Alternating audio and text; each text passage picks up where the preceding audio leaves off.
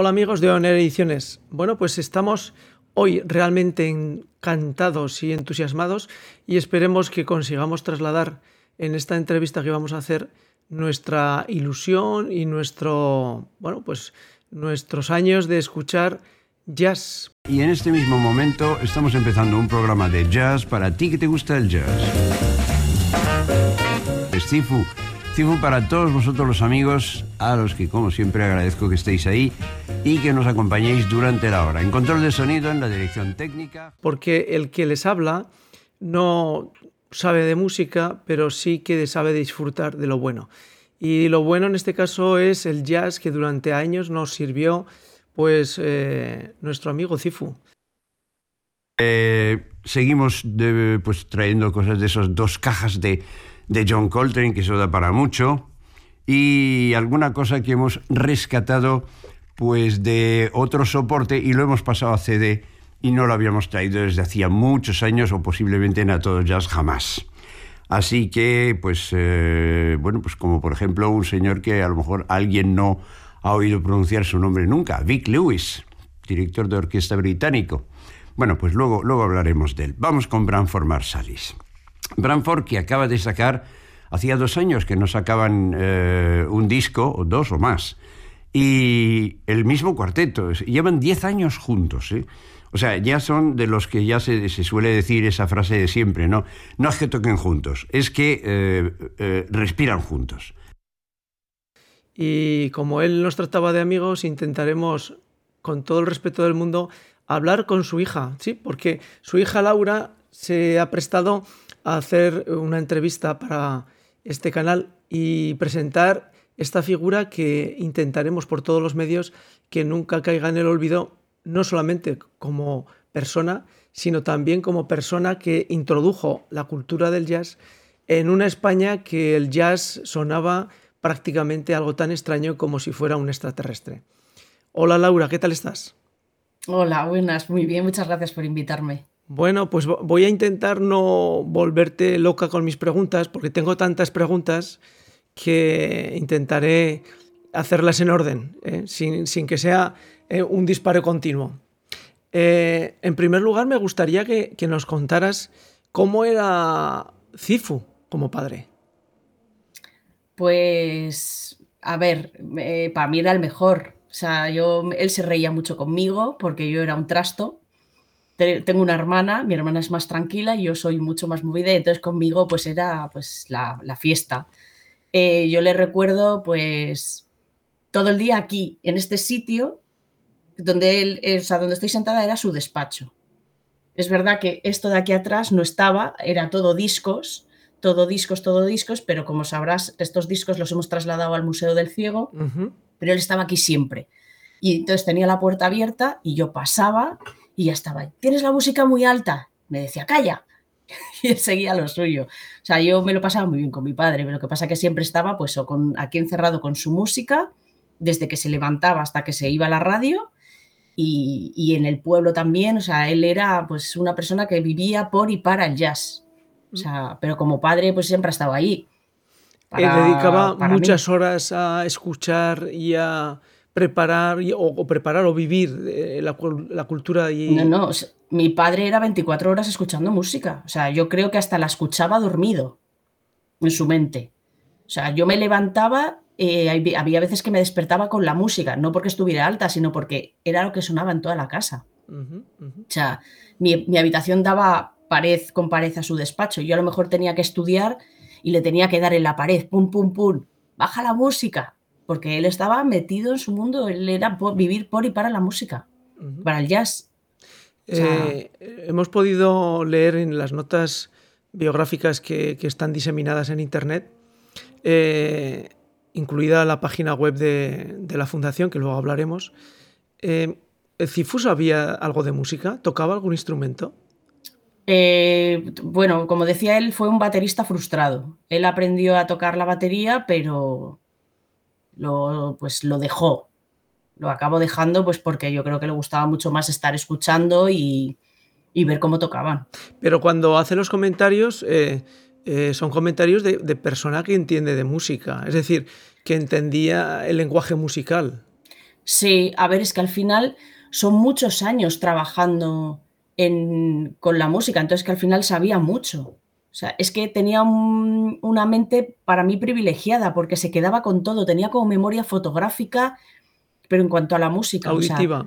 todo sabía, sabía qué nota iba para aquí, para allá, si se había equivocado, si, o sea, es que lo tenía todo en su cabeza. Sí, porque cuando hace comentarios de dificultad de, de pues, por ejemplo, de, de, saxo o de trompeta, porque en, lo que es el piano uno puede visualizar más fácilmente la dificultad, pero en ese tipo de instrumentos, si no tienes un conocimiento previo, pues un, neofitón no puede valorar si lo que está tocando es complejo o no. Y sin embargo, él eh, lo hace y lo hace reiteradamente. Quiero decir que, lo está hmm. presentando de tal manera que cuando tú estás escuchando una pieza, eh, sabes si esa obra que estás escuchando tiene una alta dificultad o, no, o cuando la gente está improvisando de verdad o, está improvisando de forma falsa, ¿no? Dentro de estudio. Hmm. Pero es que al final él no se escuchaba la música, es que él la estudiaba. O sea, es que es como alguien que se pone a estudiar derecho, es que él estudiaba la música, él cogía un disco y se lo estudiaba y sabía en qué fecha y en qué... Eh, el local lo habían tocado y quién había estado en el local eh, tocando con ese músico y quién estaba en la barra y quién estaba en la puerta. O sea, es que se sabía todo, lo estudiaba. Entonces estudiaba las notas, estudiaba todo. Eh, Laura, eh, tu padre nació en París. En el año 40 o 41, 40, ¿no? 41. 41. Y él le marcó su estancia en Francia a la hora de desarrollar su forma de vivir y de trasladar en los medios de comunicación, incluso en las empresas, el tema del jazz? ¿O fue un paso...? Pues eh, no, no, no. Fue, o sea, si, yo creo que si no hubiese nacido en París, no hubiese sido... No hubiese tenido la capacidad, o sea, lo que hubiese, el conocimiento que, que tenía. O sea, es que en París estaban muy modernizados en aquella época. El jazz llegaba allí. Aquí en España no llegaba música. Y ahí en, en, Francia tenía acceso a clubes, a la música, es que claro que le influyó, le influyó muchísimo. Y además el saber inglés, el poder relacionarse y, entender lo que estaba pasando. Eh, el, nacer en París fue lo que, hizo que, fuera el CIFU. Cuando, cuando bueno, volvió, cuando él vino a España, eh, ¿os contaba a vosotros en familia cuáles eran sus impresiones de esa época de los años 60? Eh, en cuanto a la diferencia que pudo notar de entre vivir en, Francia a la, España de los 60? Pues sí, bueno, a ver, él contaba, más de una vez contó esta anécdota, que él flipó cuando vino a Madrid y, tenía, y se fue a la universidad y él lo que quería era meterse en un grupo de música. Y lo primero que preguntó en la universidad, ¿dónde hay un grupo de música donde me pueda meter? Le dijeron allí, y cuando entró era la tuna. Claro, y él dijo, ¿es esto lo que me vais a ofrecer? Y dijo, fuera. O sea, y entonces al final, pues ir a clubs de jazz, al whisky jazz, a todo lo que había en aquella época. Aquí estaban pues muy atrás de lo que de donde él venía. Y la entrada en, las empresas de, musicales, discográficas de aquella época, que claro que para eh, los que nos escuchen, el mundo discográfico ha cambiado tanto que, pues bueno, pues, eh, pues eh, cuando alguien escucha en un MP3 y lleva allí, bueno, pues 100 eh, canciones, por no decir mil, pues bueno, antes la, circunstancia no era esa. O tenías un soporte y un aparato grande donde poder colocar tu, disco y, y, tus altavoces, o era imposible que pudieras oír nada, ¿no? Wow, con una orquesta así da gusto, ¿verdad? Vic Lewis dirigiendo sus West Coast All Stars en uno de sus viajes a Estados Unidos. Estamos hablando de eh, Sizzler After Lunch, composición y arreglo de Bill Holman, al que yo considero, hombre, hay unos cuantos arreglistas blancos de estos mm, que tienen ese sentido de la melodía y del swing impresionante como Mulligan, como Bob Brookmeyer, como Manny Alban. Eh, claro, él está en esa misma lista, Johnny Mandel, Marty Page, pero yo creo que Bill Holman le supera, no, no sé si les supera a todos, pero por lo menos en cantidad de material escrito y arreglos desde los años 50 sin parar. Bueno, Bill Holman, uno de los más grandes arreglistas de jazz de todos los tiempos, eso está claro. Y Vic Lewis, que por cierto no os he contado que, eh, bueno, quizás por supuesto todo el mundo recuerda que el manager de los Beatles se llamaba Brian Epstein y que eh, tenía, bueno, una oficina. Y Vic Lewis entró en esa oficina en 1964. Y cuando falleció Epstein, tres años más tarde, ya se sabe que fue un fallecimiento, esto es un tanto eh, extraño, eh, Vic Lewis se transformó en miembro de la directiva de la compañía, aunque él se ocupó más de otros artistas, pero no abandonó para nada el dirigir sus propias bandas y seguir dando conciertos y jugando al cricket. Bien, Vic Lewis, ahí estaba, 21 de marzo del 89, con sus West Coast All Stars tocando a Bill Holman, Sizzler After Lunch. Y volvemos a la caja número, esta vez el volumen 3, de, eh, que acaban de publicar, es que material da para rato, ¿eh? eh de John Coltrane, efectivamente. Eh, John Coltrane en un disco que salió, un disco de estos mixto, porque la mitad es John Coltrane, la otra mitad es Archie Shepp, en una actuación en el Festival de Jazz de Newport de 1965, si no me equivoco. A ver, la fecha, por Sí, 2 de julio, eso es, 2 de julio de 1965 John Coltrane y su cuarteto en Newport poco antes de marcharse a Francia, a Antibes, donde se les grabó, y ahí se grabó, por cierto, la única versión en directo que se conoce de Love Supreme, el disco que pusimos la semana pasada. ¿Recordáis? Bien, pues la única versión en directo fue precisamente durante ese verano cuando eh, Coltrane actuó en el Festival de Antibes en el sur de Francia. Bueno, aquí estamos a 2 de julio de 1965. El disco salió bajo el título de New Thing at Newport, la cosa nueva, porque ya no sabían qué título ponerle al jazz que estaba creándose a mediados de los 60, que era free, que era vanguardia, que era experimentación, que no se sabía muy bien, y lo llamaban New Thing, la nueva cosa. Bueno, pues New Thing at Newport, que puede quedar muy bonito así el título, pues eso, mm, medio disco John Coltrane, medio disco Archie Shepp, con lo cual yo lo tenía el LP lo tenía en la sección, al final de todo, después de la Z, en varios, porque no sabías eh, dónde ponerlo. O decías, o compro un, un, ejemplar más, pero yo ya no podía comprar otro ejemplar para poner uno en la, en la C de Coltrane y el otro en la S de Shep. Bueno, bien. Sí, eh, vicios de coleccionista y, de estanterías. Bueno, pues aquí está. Tenemos aquí el CD, eh, el CD original además, con la actuación y las presentaciones del padre O'Connor. El padre O'Connor eh, capellán católico de los músicos de jazz de Nueva York, católicos, si lo sabía, y los que no lo eran también iban con el padre O'Connor.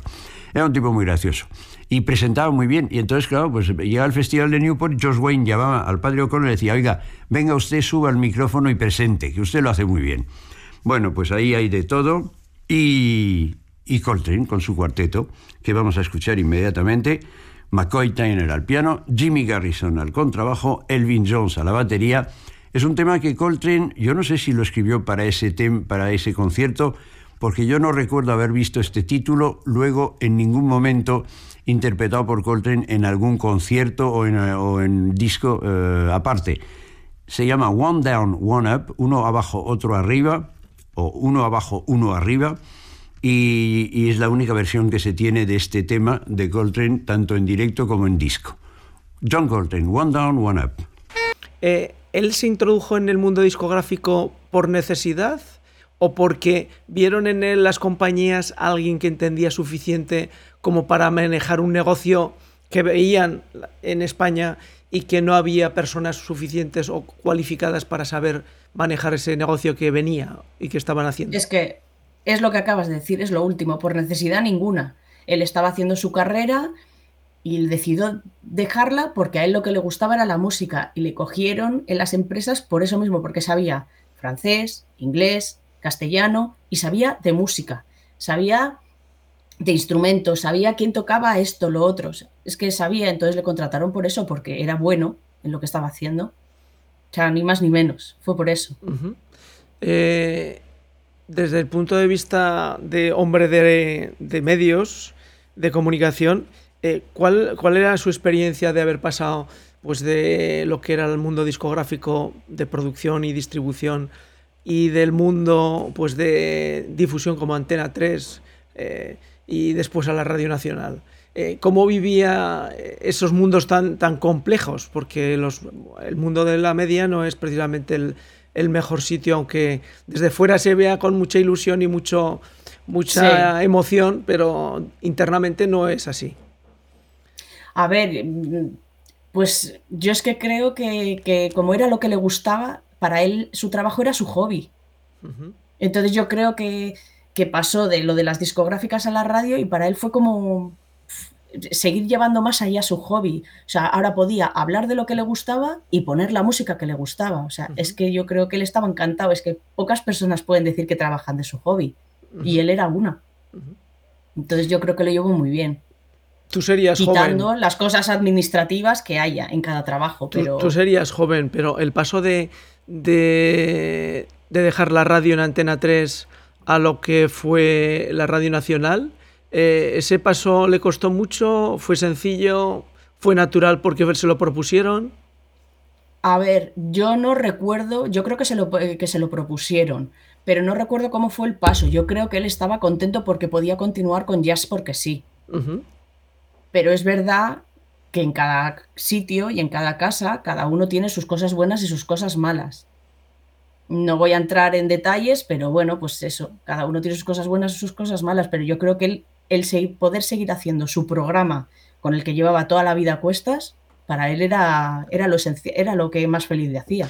Eh, una pregunta de curiosidad, porque, eh, bueno, pues eh, yo normalmente escuchaba los programas, entre comillas, en directo, porque, bueno, pues los fines de semana nos desplazábamos de la ciudad donde vivo, en Zaragoza, al pueblo, ¿vale? Y coincidía que nuestros viajes siempre era eh, en la hora en que se emitía el programa. Mm. Eh, claro, a mí lo que... Y escuchábamos el programa y claro, pues eran programas que, llevaban trabajo y que... Pero claro, a mí lo que me alucinaba es que tenía muchos programas en Radio Nacional de jazz. Era, era para mí, eh, yo lo tenía como un hombre sobreexplotado. Aparecía por la noche a la una, dos, dos horas de jazz y luego te hacía un programa diario. Eh, eh, eh, vivía tanto y transpiraba tanto es que no le suponía un esfuerzo. Para nada, es que no le suponía ningún esfuerzo, ningún esfuerzo. Él iba a lo mejor, no sé, un lunes, reservaba el estudio, se grababa sus cinco horas de jazz de cada programa para el lunes, martes, miércoles, jueves, viernes, y el fin de semana iba en directo. A lo mejor, o depende, depende de cómo le cuadrara, y a lo mejor hacían directo otra cosa, pero para él no le suponía ningún, programa, ningún problema, si es que era su pasión. Era su pasión. Por ubicarlo geográficamente, eh, ¿vivíais en Madrid? ¿Vivíais? Sí. Sí, estabais en Madrid ubicados. Sí. Y, eso era para él una, es decir, una ventaja porque tenía acceso a un mundo cultural eh, de música en directo o en ningún momento él valoraba eh, que le daba igual, es decir, que lo que vivía y escuchaba era por medio de disco y de soporte. Eh, a ver, es verdad que él iba a conciertos, pero mm, no, tampoco iba a muchos. O sea, sí que iba a conciertos, pero no iba a tantos. O sea, a él lo que le gustaba era estar aquí con sus vinilos, sus CDs, ponerse su música y a lo mejor cuando iba al centro de Madrid iba a alguna tienda de discos, pues por ejemplo cuando íbamos en verano al Ciego, en vez de como en vez de volverse a Madrid para grabar, pues se iba a Radio Nacional de Logroño, grababa allí y al salir se iba a una tienda de discos, miraba algún vinilo nuevo. O sea, a él le gustaba formato físico, que le decían, viene no sé quién, un grupo, pues yo qué sé, Bob Sands a tocar al Boggy, allá que iba, le encantaba.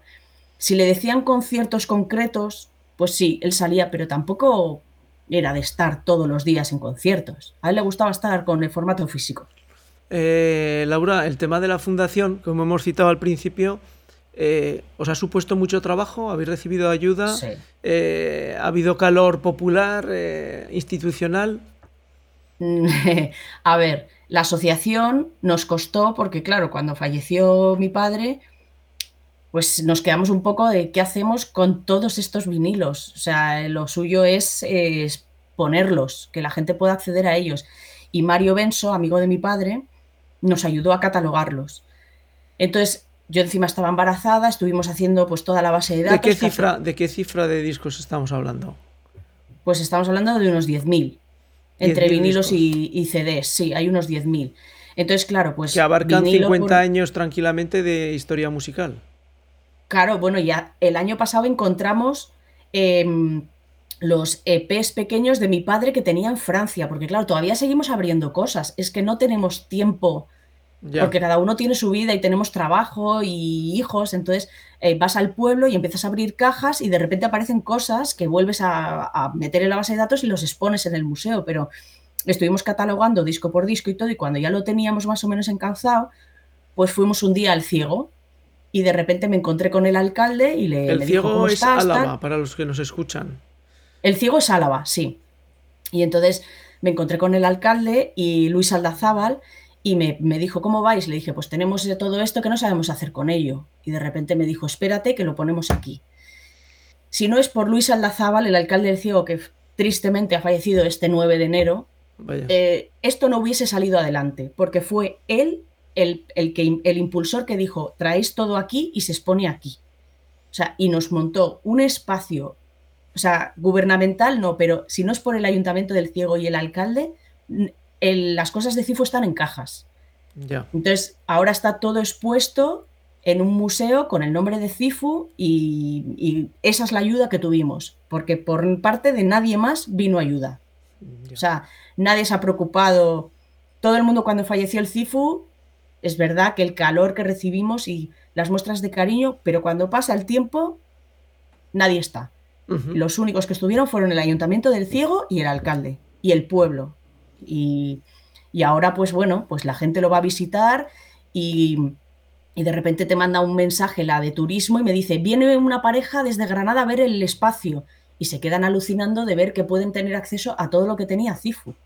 Y es muy bonito el calor que, que, ves de los fans en Twitter que te ponen, oye, voy a ir a ver el espacio y, y les enseñas los premios, les enseñas el despacho donde trabajaba, eh, los, los, guiones de Jazz entre amigos y pues la gente se pone muy contenta y recibes mucho calor por parte de sus fans. Y fue muy duro ponerla adelante, pero ya te digo, gracias a, a Luis que pudimos hacerlo. Eh, para los que a lo mejor no lo tengan muy controlado, eh, podemos escuchar su, su, aportación, porque luego matizaremos qué aportación, en tres elementos que son jazz porque sí, a todo jazz y jazz entre amigos. Eh, jazz entre amigos se emitía en televisión y es, es, son piezas vi visuales eh, de vídeo emitidas por la, la, única televisión prácticamente que existía entonces, que era la española, ¿no? Y Jazz porque sí, y a todo jazz es jazz, pero con comentarios di en directo y de una gran riqueza. Ahí estábamos, con el... Siempre me acuerdo, en estos casos siempre me acuerdo de la, vieja historia del que está en una habitación y el de arriba deja caer un zapato. Y entonces espera que caiga el segundo. Y no cae nunca, y no se duerme. Bueno, pues es eso. El, por favor, tira el otro zapato. Aquí me, me, faltaba una nota al final. No creo, no creo. Ah, está muy bien así. Muy bien eh, enfocado a la salsa marsalis, este ritmening de Thelonious Monk. Y estaban ahí, bueno, pues cuando hemos hablado de madurez, eso vale para los cuatro, ¿eh? O sea, Calderacho al piano, un hombre que ha sabido ha sabido, yo creo que eh, sintetizar lo mejor que él ha podido asimilar de una manera, además muy personal, de Hancock para esas secuencias eh, de McCoy Tyner por el, la forma de tocar así como muy denso. Eh, bueno, Calderacho al piano, otro que también lleva ya un tiempo, es decir, son hombres, Marsalis va a cumplir 48, 49 este año y Calderacho anda por los 40 y, ya llevan, llevan ya veintitantos años, más de veintitantos años, más, algunos casi 30, pues eh, practicando, si se puede decir la palabra. Y, y efectivamente esto ya está absolutamente eh, asentado, ¿no? Eric Revis al contrabajo y Jeff Watts, que es un maestro de bateristas ya. Bueno, pues ahí estábamos, a 25 o 27 de agosto de 2008 en este disco que sale en la marca de, de Branford, Marsalis Music, y que, eh, bueno, pues es eh, bajo el título de Metamorphosen, que no es el título de ningún tema, sino el título que él ha querido darle al disco. Bien. Y antes os he hablado de un director de orquesta británico. Vic Lewis, pues es que resulta... Eh, que para el que habla lo importante es que eh, el legado, eh, vamos a intentar, o voy a intentar explicar un poquito la idea, el legado realmente no solamente es que fue un gran hombre de radio y un hombre que aportó a la cultura y a la sociedad de España durante décadas, sino que para los que hemos sobrepasado ese tiempo, el legado que hay escuchando jazz porque sí o a todo jazz, pues es de una dimensión brutal, porque genera un conocimiento cultural y social del jazz y de las personas que tocaban y además una selección especial que a, un ser humano le llevaría pues prácticamente décadas conseguir pues un 10% de ese conocimiento. Y además bien relatado, es decir, eh, el Cifu cuando te relata algo, como hemos ido escuchando a lo largo de la entrevista de Laura, es que Mm, casi se te está olvidando que estabas escuchando un programa de radio para oír unas piezas de jazz. Y lo importante se transforma en que el comentario supera a, tu audición. Y luego tenemos jazz entre amigos, que jazz entre amigos, pues, eh, pues hay que, bueno, para los que ya tenemos años y veíamos el programa, pues como una especie de, de cosa extraña, porque tus padres te miraban diciendo, ¿y este chico por qué verá estas cosas? ¿no? Pues era una excepción porque podías eh, ver y escuchar autores de jazz que ni conocías, pero que en algunos momentos sabías que era gente muy importante dentro del movimiento de jazz, sobre todo en Estados Unidos. Eh, Laura, ¿cómo habéis conseguido el poder gestionar todo este legado, eh, tanto de jazz porque sí, a todo jazz y jazz entre amigos? Pues a ver, gracias a la ayuda de Mario Benso, que, es, que trabajaba con mi padre, pues por ejemplo, en el de jurado en el Festival de Jazz de Guecho, y sabía un poco cómo podíamos ir encauzando y, bueno, pues nos ha ido guiando un poco para saber cómo teníamos que, pues eso, primero, recoger firmas para que se vuelva a poner eh, eh, al alcance de todo el mundo los programas de jazz entre amigos. Jazz porque sí, a todo jazz, que hay que luchar porque somos insignificantes para ellos, entonces no se dan cuenta del legado que tienen. Mm. Y, lo que hacen es, pues, eh, pues eso, dejarlo ahí en el olvido y entonces para eso estamos nosotros ahí luchando, pues para dar la tabarra y que lo tenga y que la gente lo pueda disfrutar, porque es que estamos hablando de que es una aportación cultural muy grande y que, que la lucha de las firmas para conseguir que Jazz entre amigos estuviera otra vez en antena, bueno, en antena, que lo tuvieran en, eh, para que la gente lo pueda ver en internet, es que que no tengas eso subido ya, que es que sale Miles Davis, eh, es que sale gente que, es que es mm, que, eso hay que lo tiene que ver la gente. Por eso que, hemos necesitado ayuda y gracias a Mario Benso lo hemos conseguido. Además, bueno, pues eh, es muy sencillito acceder a todo este legado. Es decir, sencillito con todo el trabajo que, que Laura y la Fundación eh, ha realizado. Por una parte tenemos la página que es cifuyas.org, cifuyas.org, y allí, pues aparte de la información de, pues, de la fundación y de cómo, qué actividades hacen, qué podemos encontrar en el espacio de Cifu, aparecen los enlaces que te llevan a una, un repositorio que ellos han generado dentro de iVox. Pero aparte, eh, si queremos hacer una selección y una búsqueda en directo, de momento eh, siguen estando los programas colgados de la página de Radio Televisión Española. Eh, pero si uno quiere acceder a, a, esos programas, desde la página de Radio Televisión Española le va a ser difícil, va a ser complicado, mm. va a ser eh, casi casi un experto.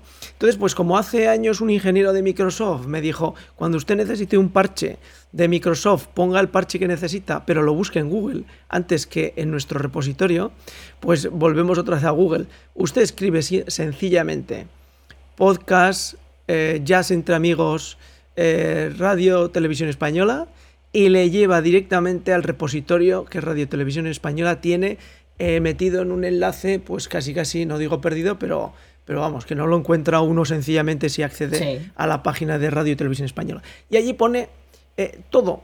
Una vez que accedes a ese repositorio, tienes posibilidad de escuchar por meses y por años. Si lo haces, eh, uno entiende lo que está hablando Laura, eh, de que este legado que nos ha dejado es un legado que desde el punto de vista cultural sobrepasa al trabajo como periodista y como conocedor del jazz que hacía eh, eh, nuestro amigo Cifu. Marsalis. Branford, que acaba de sacar, hacía dos años que no sacaban eh, un disco, o dos o más, y el mismo cuarteto, llevan diez años juntos. O sea, ya son de los que ya se, suele decir esa frase de siempre, ¿no? No es que toquen juntos, es que respiran juntos. Branford con Joe Calderazzo al piano, con Eric Revis al contrabajo. No sé si al principio, pero al principio de todo estuvo un tiempo James Genus, pero Eric Revis es el bajista que yo recuerdo de años. Y por supuesto a la batería Jeff Watts, Jeff Tain Watts. ¿Por qué? Pues porque es una información cruzada.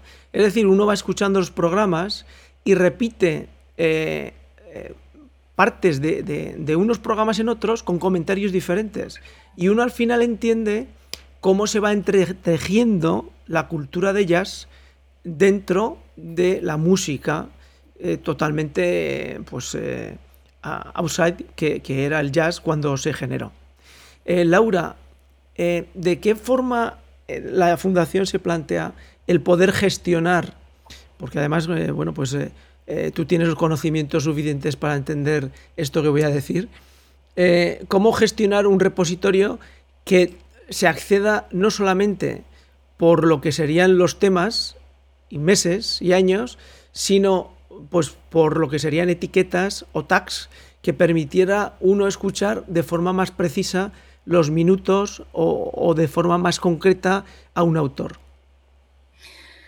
A ver, en el caso de los podcasts de ellas entre amigos y de ellas porque sí, es complicado porque eso lo tiene que hacer la propia, la propia RTV. O sea, deberían efectivamente, lo que tú has dicho, marcarlo por etiquetas, pero no lo van a hacer. Entonces es que es complicado.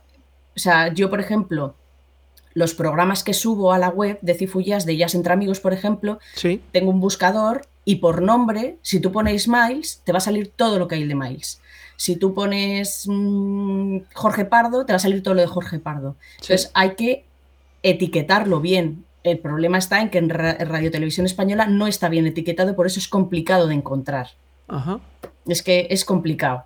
O sea, es que lo has dicho tú perfectamente. Lo que hay que hacer es etiquetarlo bien. Y si no está etiquetado bien, no se encuentra. Bueno, ¿y qué ocurre? Pues que eh, eh, la gran, entre comillas, la gran suerte es que como es una calidad tan alta todo el repositorio que ahora mismo están todavía guardando en Radio Televisión Española, pues eh, uno empieza por el año, por ejemplo, 2012 y va subiendo, subiendo y va escuchando cada programa y va oyendo autores y composiciones y grupos de tal manera que uno va adquiriendo esa cultura y ese conocimiento de cuáles son los programas que puede ir pinchando, pero a base de experiencia. ¿Qué ocurre? Que sería mucho más sencillo para, para utilizar ese repositorio de forma no solamente eh, de disfrute o de entretenimiento, sino también de estudio para todas aquellas escuelas que, bueno, pues que estudian el jazz como, como parte de la música, eh, entre comillas, clásica ya, de, cualquier conservatorio y por lo tanto sería una buena fuente, un buen repositorio de análisis para mucha gente que se dedica a, realizar una aproximación al mundo del jazz. Eh, Laura, mm. ¿Esto como tal tú confías que alguna vez se pueda llegar a tener? No. No, claro. no confío en absoluto. Eres pesimista. Sí, sí, o sea, es que lo hemos reclamado muchas veces, estando el CIFO en vida. Hemos reclamado que esto se ponga bien y no lo han hecho. Pues ahora ya. Y lo hemos, lo hemos reclamado nosotros, fans, a través de Twitter, se lo han dicho y directamente es que ya no ponen ni el título del programa. Han quitado el título y ya te pone a todo jazz. Vale, a todo jazz cuál? ¿Cuál estoy escuchando? Entonces es muy complicado. No, no tengo fe ninguna en que lo vayan a hacer. es que no lo van a hacer. Eh, eh, explícame lo de lo de a todo jazz el título. Eh, hay programas de ellas porque sí o de a todo jazz muy antiguos. Ah, sí, sí, cierto, cierto. Que les hemos dicho que les pongan el título para que la gente lo pueda buscar. Cierto, y no lo ponen. Directamente ponen título. Jazz porque sí. Sí, sí. ¿Cuál? Es que, ¿qué estoy escuchando? ¿Que me lo tengo que escuchar entero? A lo mejor, y pues si tengo que ir por todos los programas que tenía Cifu, entonces no, no tengo ninguna esperanza de que lo vayan a corregir. Es triste, pero bueno. Eh, una pregunta, ¿vosotros tenéis eh, una, dijéramos, una copia de, todos los programas en salvaguarda o, es, un repositorio que está online y... No, no tenemos nada, o sea, yo lo que tengo es que gracias a un fan de mi padre que se puso en contacto conmigo en justo al año siguiente de fallecer mi padre, que el chico vive en Ámsterdam, no me acuerdo el nombre, hizo un torrent para que yo me descargara todos los programas de jazz entre amigos, o sea, perdón, de eh, a todo jazz y de jazz porque sí, desde el 2011, creo. Y tengo todos desde el 2011. De más atrás no, porque RTV no, no pone el enlace. O sea, tenemos desde, desde que Radio Televisión Española deja. Entonces yo los tengo en un disco duro para mí. Pero no hay posibilidad de coger y decirles, ¿me, los pasas todos? Porque no hacen caso. Entonces yo gracias a ese fan pude descargármelos todos. Bueno, pues eh, eh, Laura, eh, ¿en qué medida dentro de la familia ayuda a, bueno, pues a tener más próximo a tu padre con lo que es el espacio de la fundación y con lo que es también eh, pues bueno pues escuchar y reescuchar eh, en distintos programas eh, de jazz entre amigos por ejemplo o de es, es, algo que a la familia le satisface pues sí, a ver, es, mira, yo cuando falleció, mi marido me decía, tienes la suerte de que tienes los programas y le puedes ver cuando quieras. Y es verdad, porque le puedo escuchar y le puedo ver. Y no es lo mismo que, que, otra gente que tiene a lo mejor un vídeo casero. Yo es que tengo tanto donde le pueda ver que a mí me...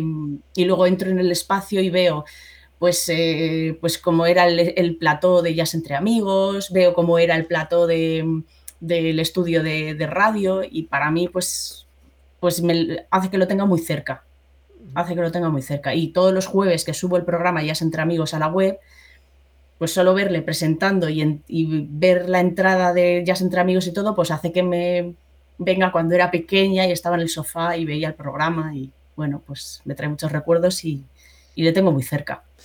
Bueno, pues Laura, eh, no te queremos robar más tiempo. Eh, te damos las gracias. Te quería enseñar una cosa que he rescatado. Sí. Te quería enseñar. cómo trabajaba mi padre. Se hacía un planning mensual. Esto nos lo mandará por foto porque... Sí, sí, os hago una foto. Este era un planning mensual.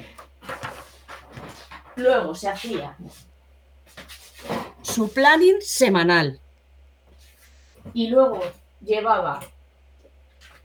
Lo único que llevaba a la radio eran unas anotaciones de fechas y todo lo demás lo tenía en la cabeza lo, estoy viendo y son unas anotaciones, pues son unos espejos esto era un programa, esto era otro programa, o sea, eran cuatro fechas y lo demás lo tenía en la cabeza.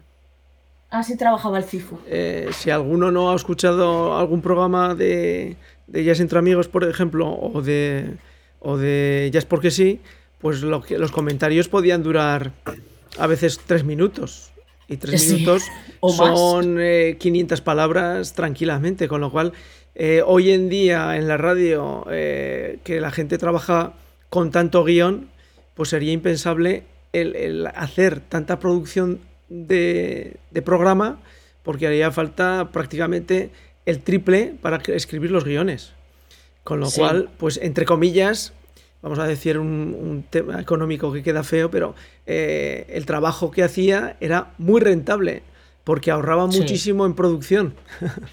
porque lo que nos ha mm, enseñado Laura eh, es, prácticamente eh, había cuatro datos, el resto estaba en su cabeza. Es, era una biblioteca andante, y luego aparte había mucho oyente que se quejaba cuando abrimos Twitter, que mi padre no entendía nada, pero decía, que habla mucho. Y decía, bueno, pues ¿Sabes de música? No. Dice, pues para eso estoy, hablando para que lo entiendas. Claro, claro. Bueno, pues eh, Laura, nosotros haremos todo lo posible para echar una manita en que se mantenga esa ilusión, pero sobre todo que el legado no se pierda, que ese legado tan importante cultural se ponga en pie y se trabaje y lo trabajen los que lo tienen que trabajar para que todo el mundo pueda usar hoy y dentro de tres generaciones ese trabajo tan ingente que por suerte pues le tocó a Radio Televisión Española el poder producir y gestionar. Entonces, bueno, pues es Mm. importante que eso no se pierda. Pues yo os invito a todos, estáis invitados a ir al Ciego, en Álava, a ver el espacio y todos los años, el 17 de julio 18, se hace un concierto homenaje a Cifu. Y ha venido Jorge Pardo, Natalia Dicenta, eh, bueno, eh, Enrique Pe- Peidró, o sea, ha venido un montón de gente, entonces os invito a que vengáis, si estoy yo por ahí, que lo más seguro que sí, os enseñaré el espacio y que sepáis que somos una asociación sin ánimo de lucro y que vivimos de donaciones. Nadie más nos ayuda, solo nos ayudan los socios de la asociación. Así que estáis bienvenidos eh, a todo el que quiera verlo porque el legado de Cifu es, es de lo mejorcito que hay. Pero para entonces, eh, bueno, digo, entonces de momento tenemos que ir despidiendo el programa porque nos quedan pocos segundos. Y así una vez más aquí en Radio 3 de Radio Nacional de España, este ha sido otro a todo jazz que os ha ofrecido Cifu, a todos vosotros, a los que, como siempre, agradezco que hayáis estado ahí. Muchas gracias por la compañía. Pues Laura, muchísimas gracias y bueno, pues Gracias a vosotros, Probablemente gracias a ti. vol- volveremos otra vez a contactar para sacar un poco más de punta porque les puedo decir que en este tiempo que hemos estado de charla con Laura no hemos hecho nada eh, más que poner una la base de cartón a la tarta que tiene pues un metro y medio para la boda que, que- que- que tendríamos que celebrar. O sea que empujar por ese legado cultural que es una riqueza, una riqueza para toda la sociedad. Muchas gracias, Laura. A ti. Que vaya bien. Chao. Chao.